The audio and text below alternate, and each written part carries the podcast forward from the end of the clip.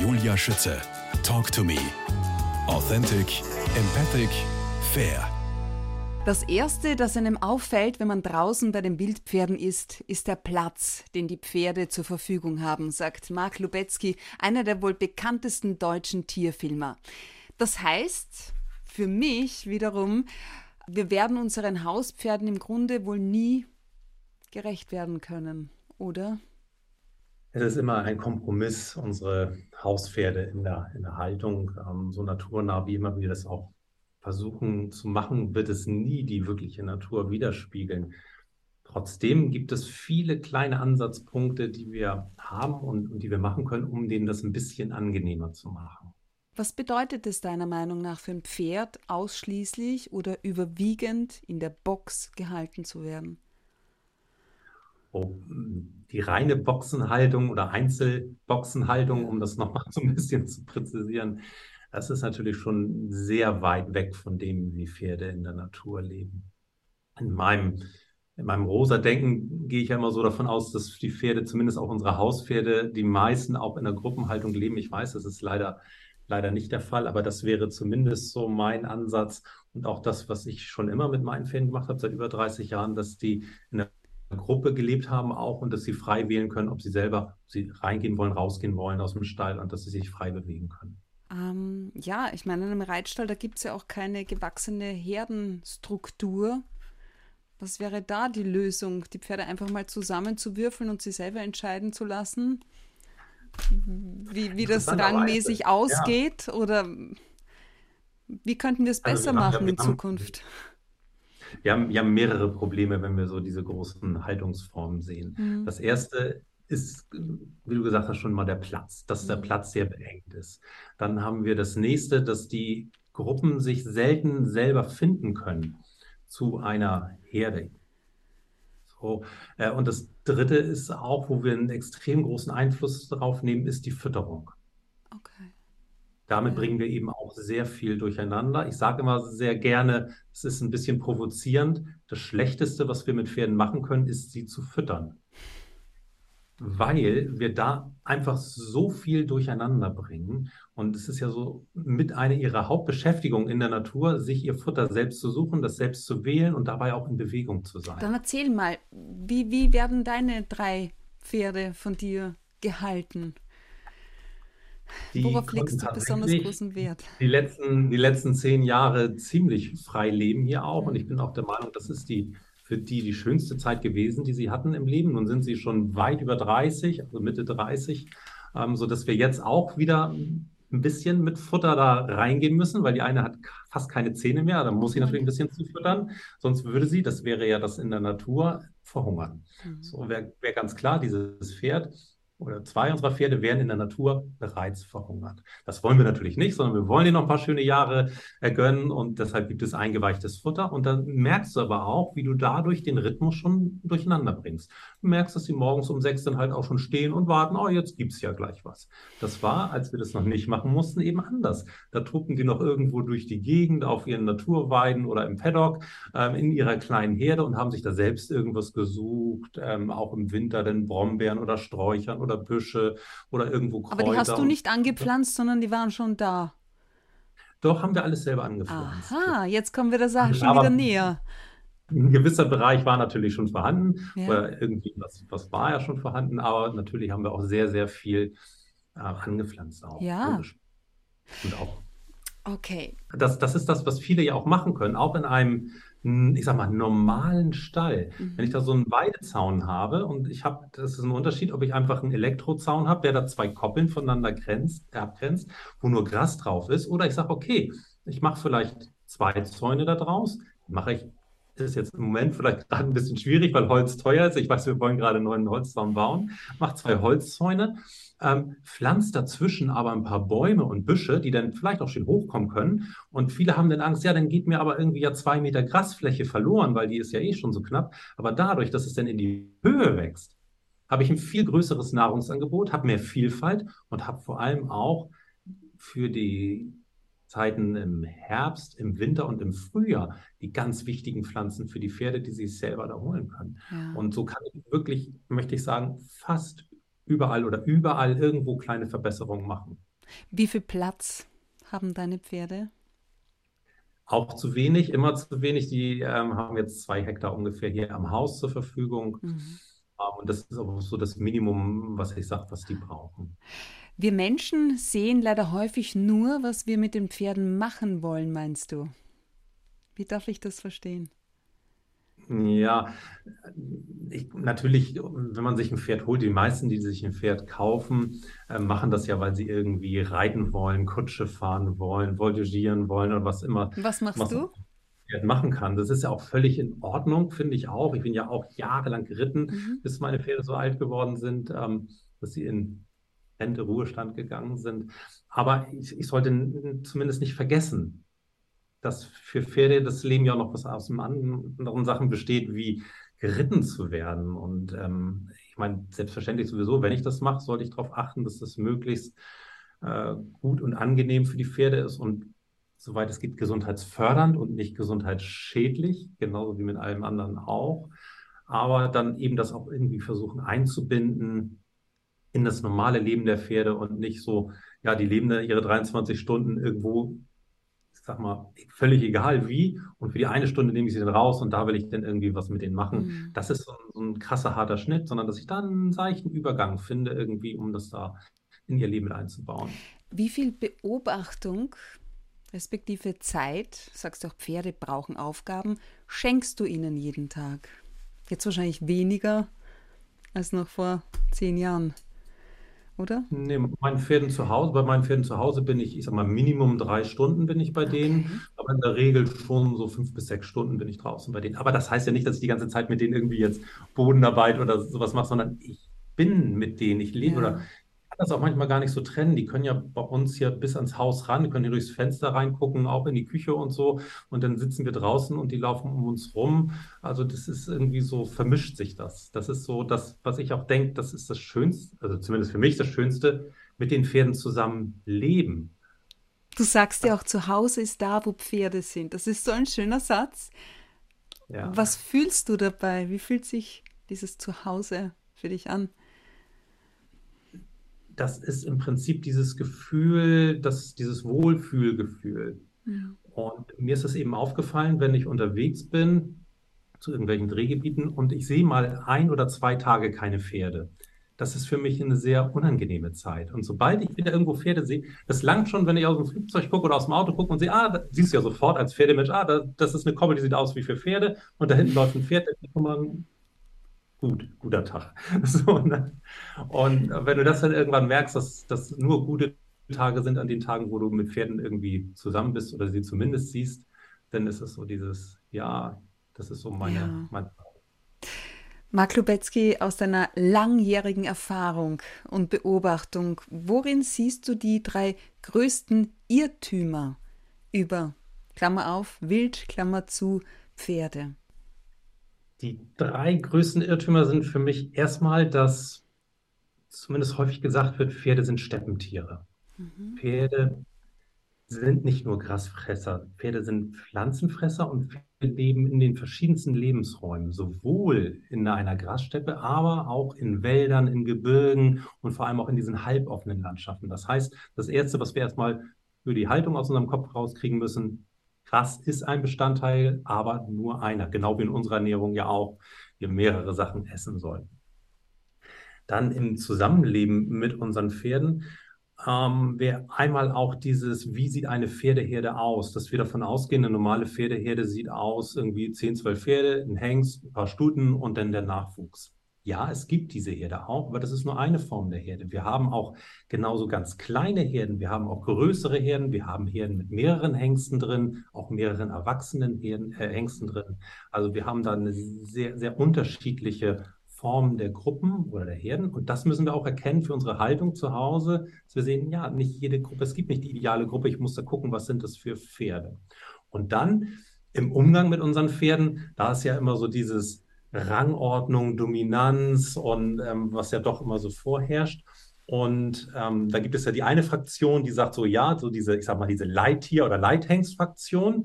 Und dann gibt es auf der anderen Seite diese Kuschler-Fraktion, die sagen, ja, nee, und die Stuten haben doch eigentlich das Sagen und das gibt es alles gar nicht so. Und pass auf, es ist eigentlich ganz einfach, wie so häufig im Leben. beide haben Recht. So. Und ich muss einfach gucken, wo befinde ich mich? Befinde ich mich innerhalb einer Herde? Spielt die Rangordnung keine Rolle. Sondern da ist es je nach Situation und je nachdem, was, was gerade wichtig ist, übernimmt er das eine Pferd oder das andere Pferd die Führung und es ist wirklich ein Miteinander, ein partnerschaftliches Miteinander. Begegnen sich jetzt aber zwei Herden, die schon auch zusammen zu einem Herdenverband gehören, dann spielt die Rangordnung sehr wohl eine Rolle. Und diese wird von den beiden Herdenhengsten dann auch festgelegt und immer wieder bestätigt. Aber auch das ist dann auch ein, ja, wie soll ich sagen, so, so ein Denken, die kämpfen aber nicht ständig miteinander. Das Kämpfe sind auch da eher die Ausnahme, mhm. sondern es ist schon auch ein freundschaftliches Miteinander, aber eben ein klar ritualisiertes Verhalten, was dann auch zur Folge hat oder so, zur Festlegung eben so die nicht, nicht unbedingt dieses Tier steht über dem Tier, das ist dann schon so, aber es geht dann auch diese Herde ist im Rang im Herdenverband über dieser Herde. Und das ist für die einfach wichtig bei einer Flucht oder wenn es irgendwo eng wird, dass sie dann wissen müssen, wer wartet, wer geht voran, wer geht hinterher, wer geht auf der Seite oder wer geht in der Mitte, wenn der ganze Herdenverband am Ziehen ist. Dafür ist es wichtig, aber nicht dafür, um Befehle zu erteilen und ja. Menschen denken. Kommt denn. Sag mal, welche Erkenntnisse haben dich zuletzt besonders beeindruckt, respektive überrascht? Was mich am meisten überrascht hat in den letzten zwei Jahren, ist, dass ähm, eine Stute, die schon wirklich auch älter war, mhm. über 20 Jahre, ihre Herde nochmal gewechselt hat. Wo ich gedacht habe, die ist, die ist so mit dem, mit dem Herdenhengst, das ist so ein tolles Team und wirklich über Jahrzehnte zusammen und eine ganz tolle Verbindung. Und auf einmal wechselt die in eine andere Herde. Das war für mich schon fast Auslöser. Was war das? Wollte ich auch wissen. Auslöser war, ähm, das, also kann ich nur in Teilen vermuten. Also mhm. einmal ist eine andere Stute auch raus aus der Herde und dann ähm, ist die Bindung zwischen, zwischen der Stute und dem Herdenhengst wohl schon auch sehr, sehr eng und sehr gut gewesen. Aber die Bindung zwischen der Stute und einer anderen Stute war ihr denn wohl noch wichtiger.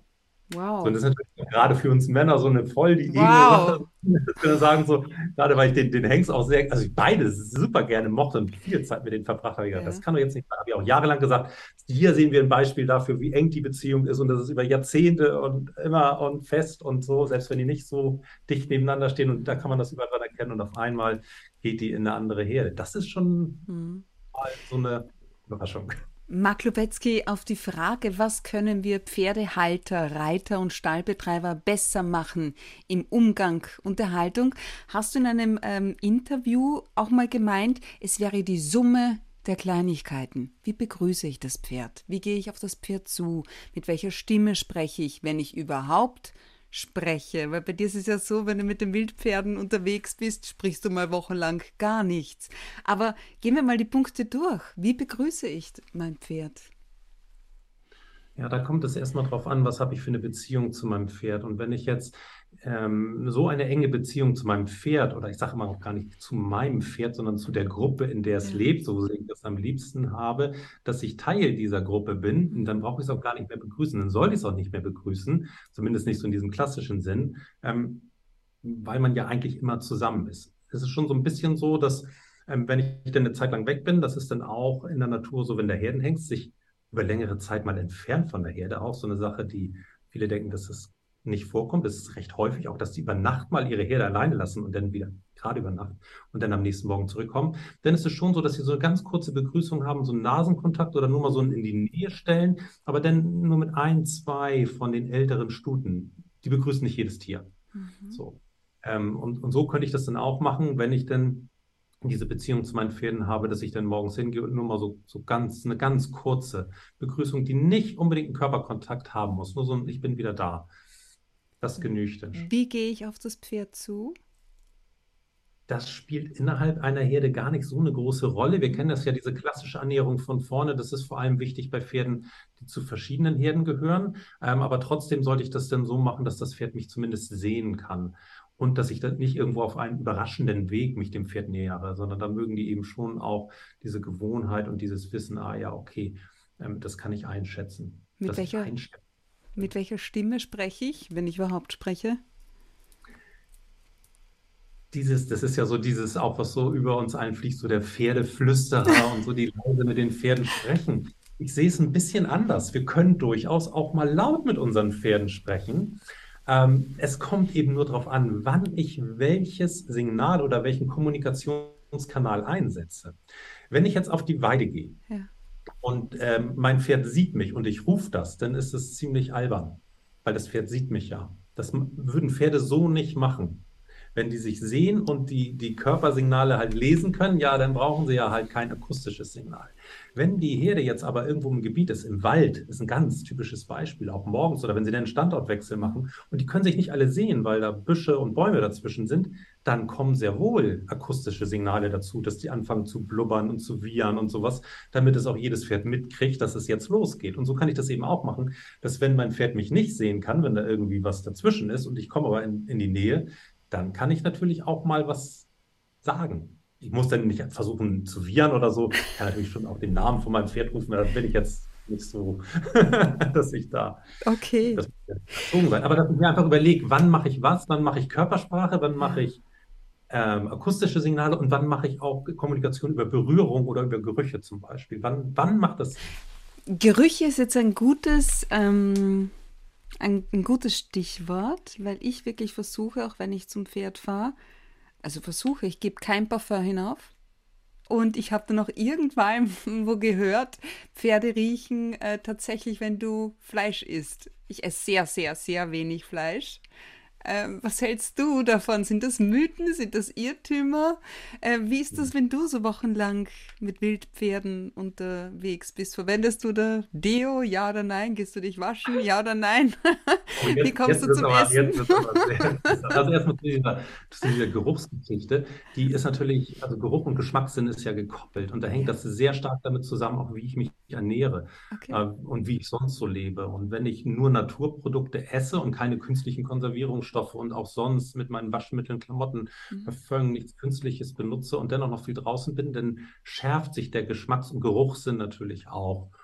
Und ähm, so können nicht nur Pferde riechen, ob ein anderes Lebewesen sich von Fleisch ernährt, sondern das kannst du als Mensch auch. Ich, also wenn es nicht mit Parfüm übertüncht ist, kann ich das, wenn ich, zumindest wenn ich aus der Natur wiederkomme, rieche ich das auch. Ob ich vor mir einen Vegetarier oder einen Veganer oder einen normalen, wie soll ich sagen, der, der auch Fleisch ist, das riechst du auch beim Menschen.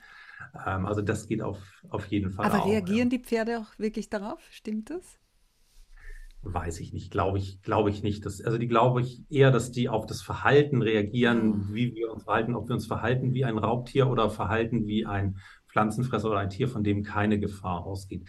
Also ich bin ja selber auch seit Jahrzehnten schon Vegetarier. Hm, für mich ist es, hat das eher einen anderen Grund, dass ich das mache. Und ähm, aber trotzdem versuche ich auch, wenn ich rausgehe zu den Pferden oder auch so mhm. eigentlich ganz Leben mich so gut wie möglich anzupassen. Das ist einfach so eine Kopfsache, dass ich sage, okay, ich, ich will die nicht unnötig irritieren. Und das mache ich aber auch nicht durch ständigen Kleidungswechsel. Wenn ich jetzt den einen Tag in, in roten Klamotten oder in blauen Klamotten und dann so und dann so und auch jedes mich noch mal ein bisschen anders verhalte, dann irritiert die das natürlich sehr stark. Und kopfmäßig versuche ich mich dann anzupassen, wenn ich bei Wild wenn die ja dunkel sind, ziehe ich mich auch eher dunkel an. Ich habe es gesehen auf den Fotos, ja. An und sowas. Das ist, ich glaube, das spielt keine Rolle, vor allem, weil sie die in den Gebieten, wo Pferde gemischt sind, achten die da nicht drauf auf Fellfarben jetzt in der Herdenzusammenstellung untereinander. Aber für mich ist es einfach so ein, ich, ich gehe jetzt in deren Welt rein oder ich möchte von denen aufgenommen werden und dann möchte ich mich auch so gut es geht irgendwie an die anpassen. Du wolltest ja mal mit Elefanten zusammenarbeiten. Deine oh, Faszination für Pferd entfacht hat tatsächlich deine Frau Eike. Denn du wolltest, ja, wie gesagt, Mark Lubetzky anstelle ja. von Pferden mit Elefanten arbeiten, Kameramann oder Tierpfleger werden, bist gelernter Sattlermeister. Wie ist es jetzt dazu gekommen? Ja, genau. Also das war an sich mein Berufswunsch als 14-Jähriger, dass ich Tierpfleger bei den Elefanten werden wollte im Tierpark Hagenbeck in Hamburg oder eben Kameramann beim NDR. Und äh, ja, wie das Leben dann immer so spielt, was man plant, ist, ähm, ja, dann kam halt meine heutige Frau mhm. dazwischen. Und er hat gesagt, ah, mich ja, gibt es nur zusammen halt mit Bessie. Oder Pony und dann musste ich damit hin und ähm, da, die hat das ausgelöst alles, ja, diesen, diesen Change. Das Was? ist, also ja, du kannst so viel planen, wie du willst im Leben. Es ja. kommt dann das und das ist aber auch gut, sich dann darauf einzulassen und sagen so, ja, also zumindest für mich war es gut. Ähm, ich weiß nicht, wie, wie ich sonst gewesen wäre. Vielleicht wäre ich auch da gelandet. Ich weiß es nicht. Aber so war es auf jeden Fall eine. Naja, dein Papa habe ich in dem, dein Vater habe ich äh, in, in dem Buch gelesen. Im Kreis der Herde hatte ich ja wohl mal auch wohin mitgenommen auf eine Bergtour und da bist du das erste Mal mit Wildpferden äh, in, ja. in, in Kontakt geraten. Das war aber wirklich nur so ein kurzer Kontakt. Ja. Wir haben eine Bergtour gemacht und ähm, hatten wenig mit Tieren an sich am Hut. Und da sind uns oder, oder sind wir dann um so eine Ecke gekommen, so einen Felsen. Mhm. Ähm, und da standen dann auf einmal, ja, für mich waren es Wildpferde. Ich weiß heute gar nicht, ob die vielleicht doch irgendjemand gehört haben. Aber die waren schon auch scheu und sind dann weggelaufen. Und das war so das Highlight auch von dieser Bergtour gewesen, auf jeden Fall, ja. Was liebst du so ganz besonders an deiner Arbeit? Also das Draußensein bei den Pferden ist natürlich schon so das, das absolute Highlight, mit denen unterwegs zu sein. Mhm. Und das auch zu 80 Prozent bin ich auch alleine da draußen, habe also keinen Assistenten oder so mit. Hm, das genieße ich sehr, dieses in der Natur sein und mit denen zusammen und so mit denen zusammen in einen Rhythmus zu kommen. Mhm. Das ist schon ziemlich klasse. Ja. Äh, Mark Lubetzky geboren worden am 1. Juli 1971 in Hamburg, einfach auch um zu verstehen oder nachvollziehen zu können, in welchem Umfeld bist du aufgewachsen. Also mit Papa hat es die eine oder andere Bergtour gegeben, aber sonst?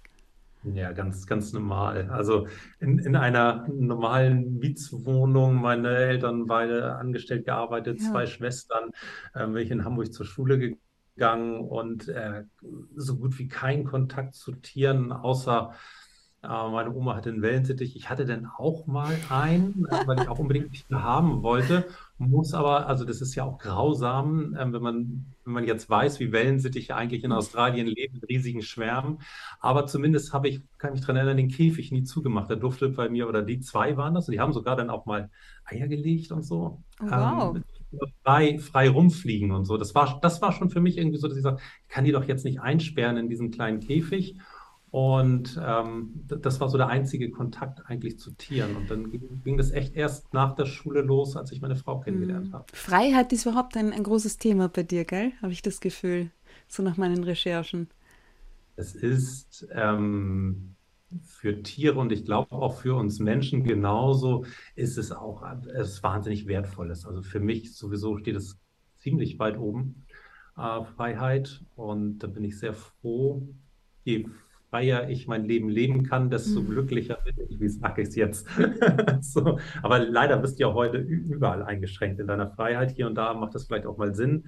Aber ähm, ich hatte mir vorgestellt, dass in der Natur, als ich angefangen habe, dass man da freier ist, dass es da nicht so viele Regelungen gibt, aber es eben muss halt auch mit Regenehmigung und Erlaubnis, dass du in die Gebiete rein darfst und sowas kannst du eben auch da nicht machen, was du willst. Was dann ja auch teilweise ganz gut ist, wie sich die Menschen dann benehmen. So einer Berufung zu folgen hat schon was, ein großes Stück mit, mit Freiheit zu tun.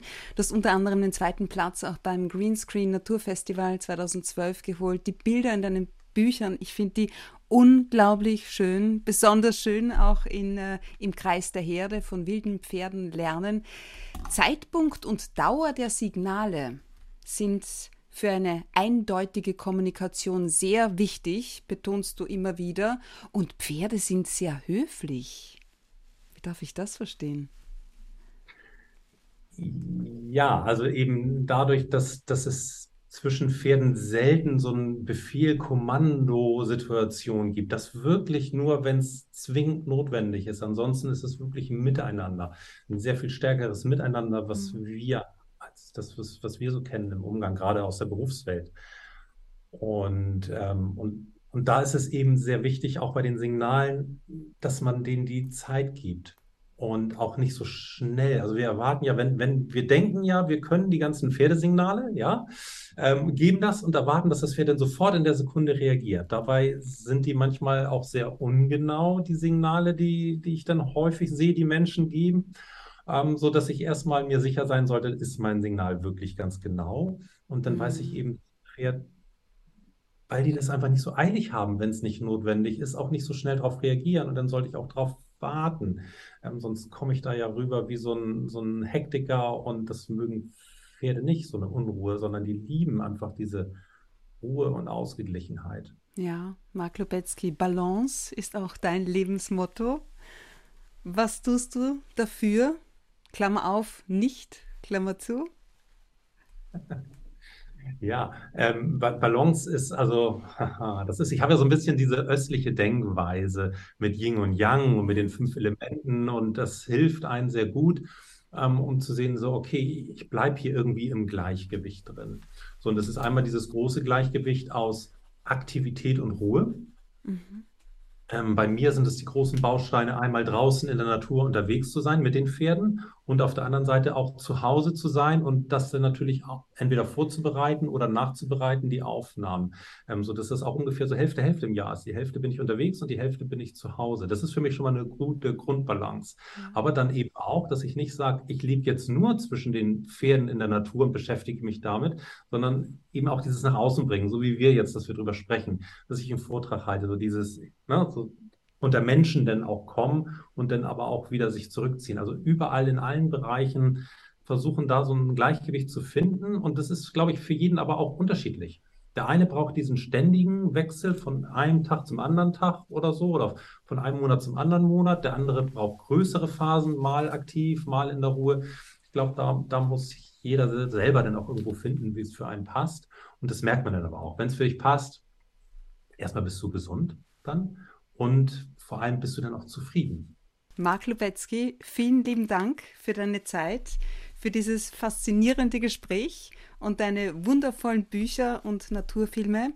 Alles Gute für dich und die Vortragsreihe, die neue Vortragsreihe zum neuen Buch im Gespräch mit wilden Pferden.